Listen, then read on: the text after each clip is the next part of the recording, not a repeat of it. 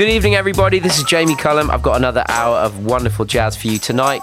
We're going to be visiting the Cheltenham Jazz Festival with a track from Georgie Fame. It was recorded live at the Cheltenham Jazz Festival. It's a brilliant one. I've got new music from Anoushka Lucas and a modern classic, one of Duke Ellington's later brilliant tracks from the later part of his career. Plus, a special track from that Jazz 625 show, which was on the BBC over the weekend. I don't know whether you saw it. I'm going to be telling you all about that shortly. But let's get started tonight with this.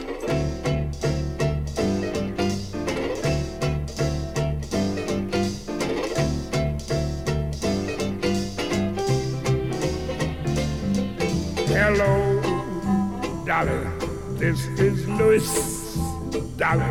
It's so nice to have you back where you belong. You lookin' swell, Dolly. I can't tell, Dolly.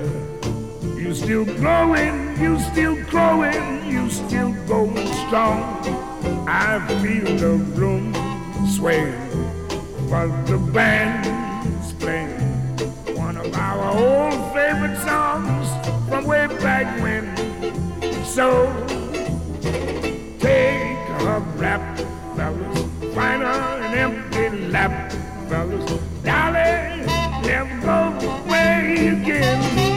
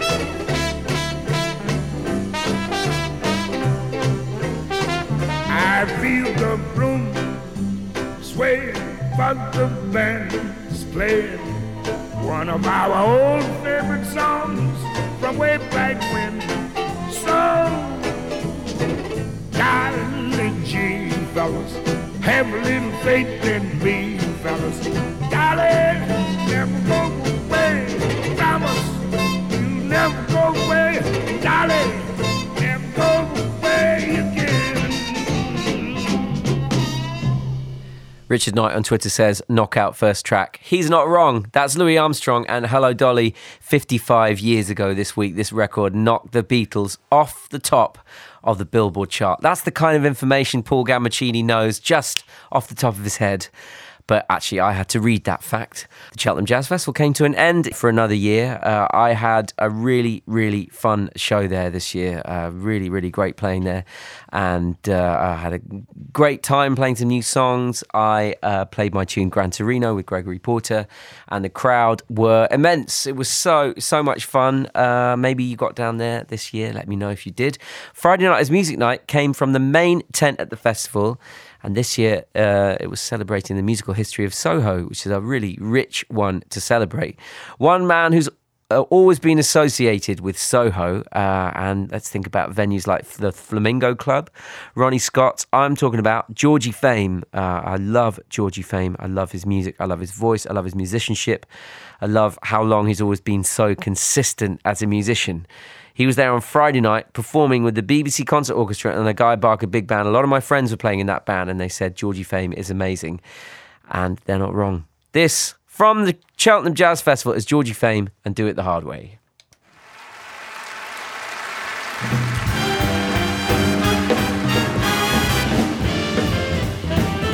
Mesdames et messieurs, ladies and gentlemen, le Jamie Cullum Show sur TSF Jazz. do it the hard way, and it's easy sailing. Do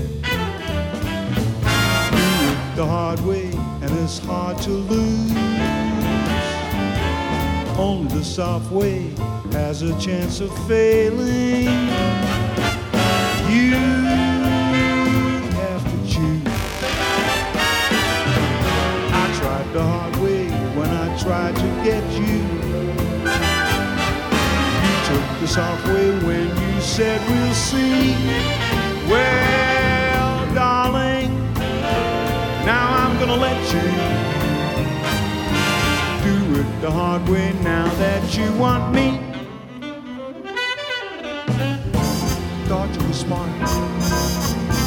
You had the bit between your teeth and let me know you're running around and tearing up my heart. Now the sky's a little wiser just but you can realize that I knew it all along. Oh, but now I know that I will be strong. You can be smart. Take my advice and keep an eye on your heart. You never know, it might be ignoring you. So if you love me, just be certain that I said to stay. Stay through the laughter and tears that we'll share through the years. Baby, easy way. I know just what I say.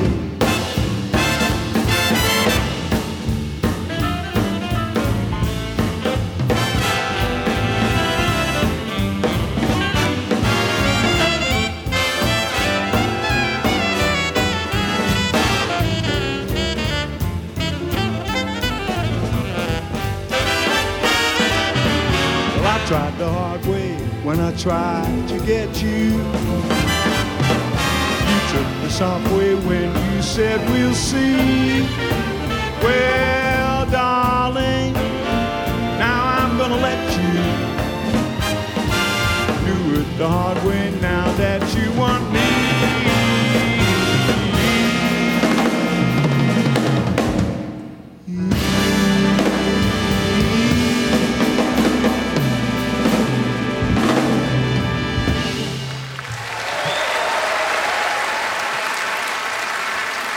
From the Cheltenham Jazz Festival, that is Georgie Fame and the BBC Concert Orchestra and the Guy Barker Big, uh, Guy Barker Big Band.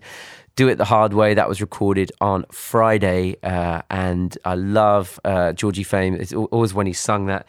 He's done that uh, Chet Baker uh, solo vocalese, uh, which um, I've learnt and sung myself many times as well. Such a great bit of vocalese. Henry in Bristol sent me my favourite message of the week. Hey, Jamie.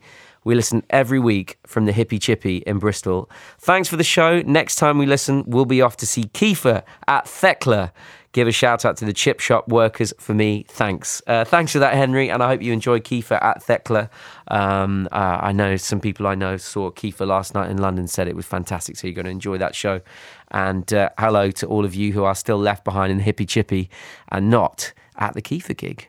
Uh, Kim in Seattle wrote, belated congratulations on our nine year anniversary. I remember when I started listening to your show approximately eight years ago, and I've been hooked ever since. Thanks for that, Kim. Also, a message from Paddy Hi, Jamie. I'm 17 and love playing jazz. Just wanted to let you know what an inspiration you are. If you have any tips for improving my jazz, it would be massively appreciated from your biggest fan. Uh, you know, I think I probably say this every week if anyone ever asked me how to improve their jazz, and it's certainly how I'm trying to improve my playing as well listen, listen, listen, listen to all the good stuff and then try and play it and try and work out why it sounds good and then use that vocabulary that you're learning from other musicians and try and make it your own. Learn by stealing and then make it your own. It's always a, always a really good way, but in jazz, it's always about listening as much as you can. Uh, so for now, something brand new from Anoushka Lucas. I've been waiting for her debut album for ages, but it's finally coming out in July. It's called Dark Soul is the album. You heard a few tracks off it from this uh, show, uh, but this is a new single from it, and it's as dark and as interesting and brilliant as the others. Anoushka Lucas from Dark Soul. This is Falling. Le Jamie Cullum Show sur TSF Jazz.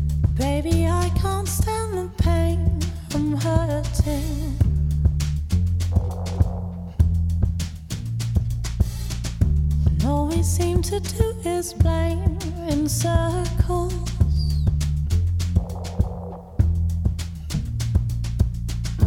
I try pushing you away, but I can't let go. Take my hand and don't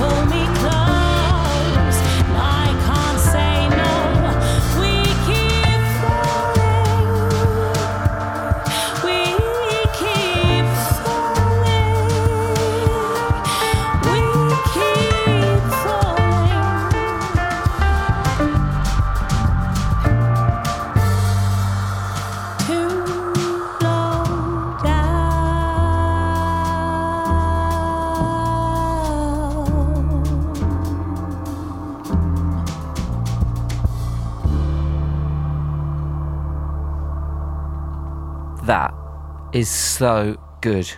Love it. Anoushka Lucas Falling from her upcoming album Dark Soul. I love all the songs I've heard from that. Uh, playing on there, Anoushka Lucas, uh, singer and songwriter, Glenn Scott on the keys, Carl Brazil on the drums, Martin Tarif on the bass, and producing. Beautiful sound of that record. Such a fan of her voice and the whole kind of just the way that record comes together.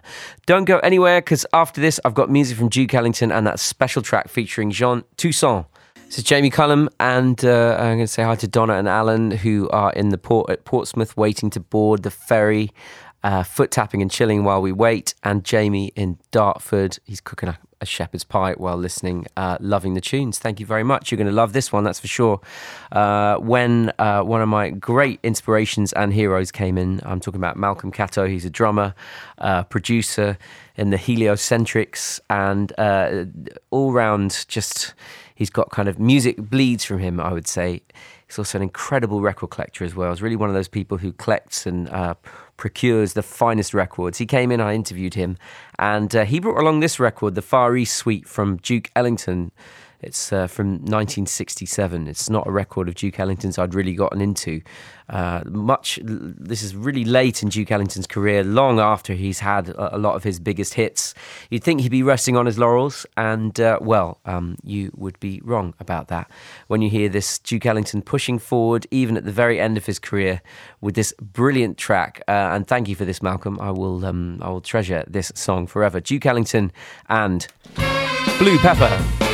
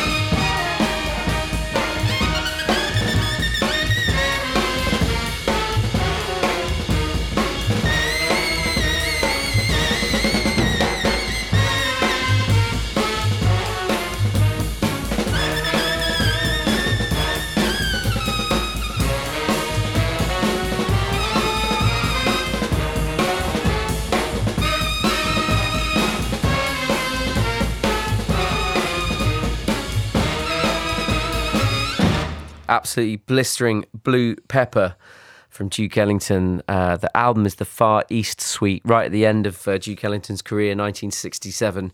Still pushing, still searching, and making completely brilliant tracks like that. Love the drums of that from Rufus Jones as well. I'll never tire of hearing that. Uh, now I've been thinking a lot about Amy Winehouse recently, and um, reason for that is I've been um, writing quite a lot down, just trying to uh, remember parts of my life that now seem like a long time ago. So I've been writing down a lot of things that happened nearly 20 years ago uh, now. And about 20 years ago, I was uh, indeed touring with Amy Winehouse at the very beginning of both of our, our careers. Uh, so I got to know her quite well around that time.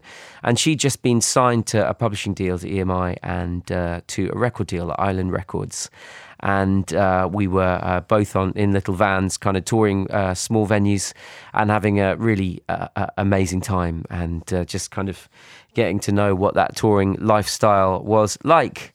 And at the time, she would go up on stage and she would always have a guitar with her. She would never perform without her faithful blue, uh, kind of light blue Fender Stratocaster. Um, she felt like she couldn't go out on stage without it. Of course, later on, uh, when she became such a big star, she she never had a guitar with her. But I, I always loved her guitar playing. I loved the way she played. Uh, she used to write on the guitar a lot, and uh, she sounded great playing it on stage. But I always remember her opening up every set she did with this song, which I never heard on any of her albums. Uh, but uh, when she passed away, and Island released uh, the record Lioness, which was um, called Hidden Treasures, so tracks that uh, had never come out in her lifetime. I was so happy to th- see this very, very early Amy Winehouse song on it, which uh, reminds me of a time long, long ago. This is called Best Friends, right?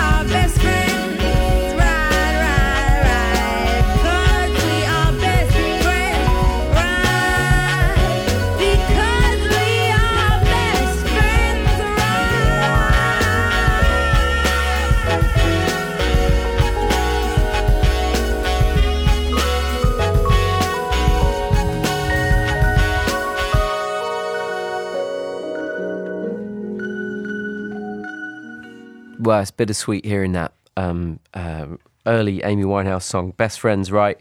And you can hear that on Lioness Hidden Treasures, which uh, came out in 2011 on Island Records, which is a, a great collection of stuff uh, that they managed to piece together from parts of her career that uh, the light hadn't been shined on. But it's always uh, great to hear her voice in any context. And as I said, she used to open up her gigs with that, and it really brings back amazing memories for me. Uh, got an amazing tweet from Ben Wynn who said, That Duke Ellington track blew my mind. Thank you for letting me know. Yes, I remember the first time I heard it too. Blew my mind as well. Glad it had the same effect on you. Now, last week on the show, uh, I played a really great archive track from the BBC TV programme Jazz 625 with the Dave Brubeck Quartet performing their hit Take Five. And it was a great kind of different version of Take Five, a bit faster, and Dave took a solo. Real, real great bit of archive that but I played it because it was marking the one off revival of Jazz 65 at the Cheltenham Jazz Festival, which was shown in black and white on BBC Four at the weekend. Uh, and it had highlights on Radio 2 on Sunday night. It was a brilliant idea to bring back Jazz 65. And uh, the Jazz 625 house band was led by none other than one of our great piano players in this country, Robert Mitchell. Uh, they actually played their version of Duke Ellington's Blue Pepper on the show, which uh, uh, was one of the reasons that made me pick it tonight. But I thought I played this for you. Uh, it's the American saxophonist Jean Toussaint, who I had in a take five recently with the Jazz 65 House Band. And this is their version of Along Came Betty from the Cheltenham Jazz Festival. Ladies and gentlemen, Bienvenue au Jamie Cullum Show sur TSF Jazz.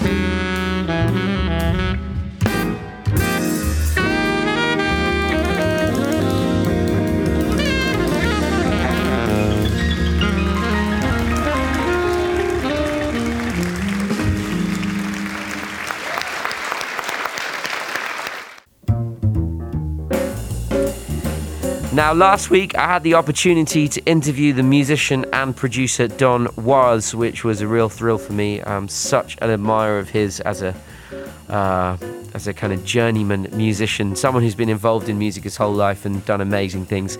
He also happens to be the president of probably the greatest jazz label of all time, Blue Note Records. It's celebrating its 80th anniversary this year. You can hear that interview on this show in a couple of weeks, stuffed full of great music. He chose some brilliant stuff. But in the meantime, here is some classic jazz guitar from Kenny Burrell from his 1963 album, Blue Note, of course, Midnight Blue. This is Chitlin's Con Carne.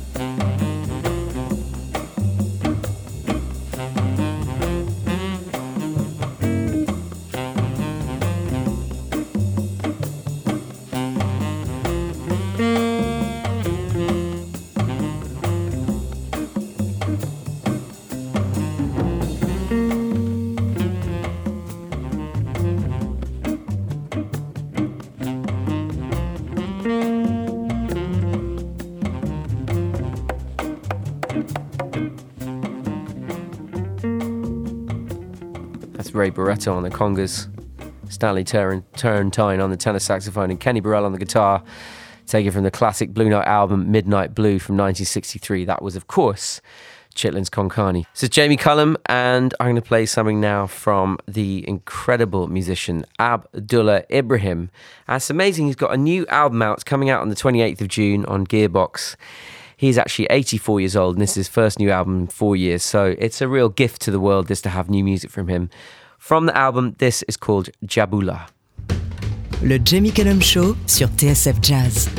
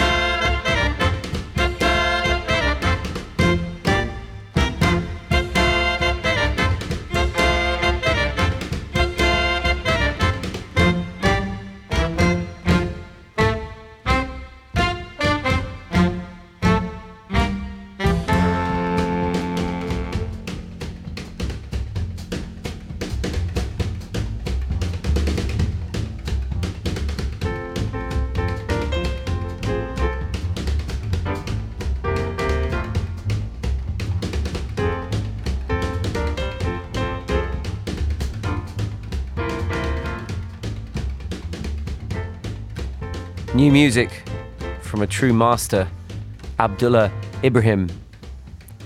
That track's called Jabula and it's from his new album, The Balance, which is out on the 28th of June on Gearbox. Something now from the keyboard player Brandon Coleman. Uh, most of you will probably know him for his work with Kamasi Washington. Uh, and he's just, well, last year released this album. It's called Resistance. Came out in September and it's called uh, Giant Feelings. And this is such a great track. It visits lots of places. There happen to be lots of my favourite places. And it sounds so good. Brandon Coleman, this is Giant Feelings on BBC Radio 2.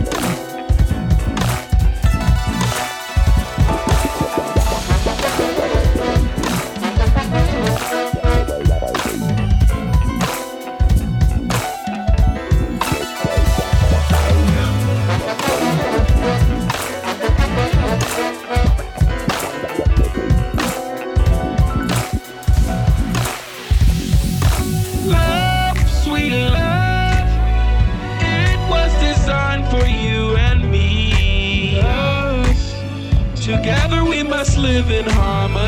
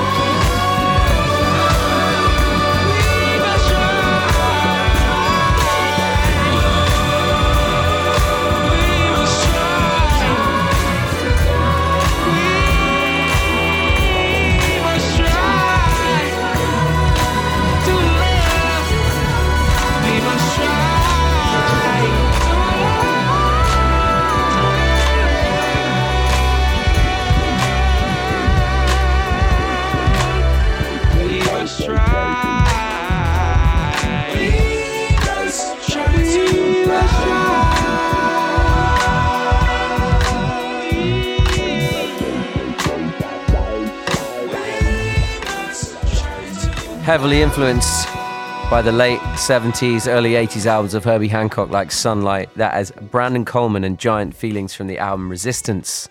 It's great, that, isn't it? Anne in Bolton agrees. She says, Wow, Jamie, this is brilliant. You are not wrong.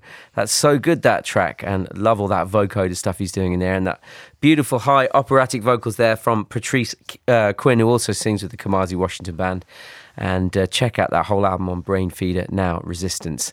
That's nearly all I've got time for this week. I've actually got a couple more tracks to play for you. The first is from the American avant garde musician and composer known as Moondog, who was a, a fixture of the New York streets for many, many years. He composed and made his music and his instruments on the streets of New York dressed as a Viking. Uh, an incredible uh, character he was. It really became a feature of the New York streets.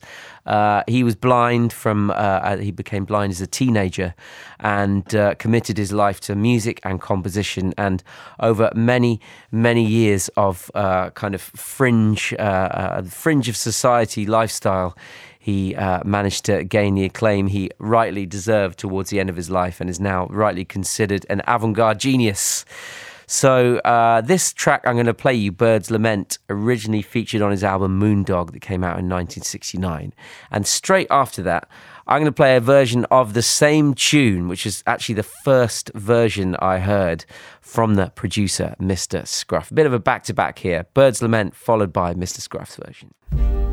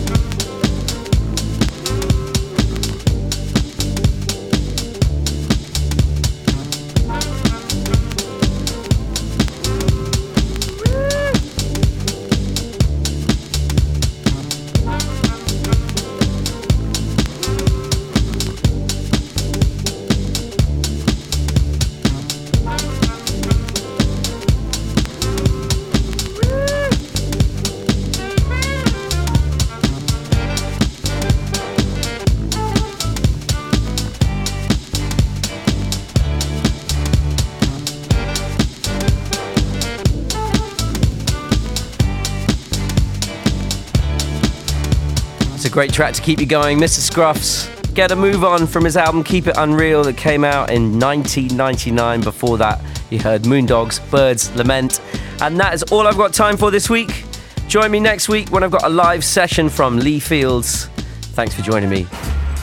J'espère que le show vous a plu. Le Jamie Cullum Show sur TSF Jazz. Moi, j'amène les disques et vous, vous vous chargez de l'apéritif. That's right. That's right. That's right. That's right. That's right. That's right.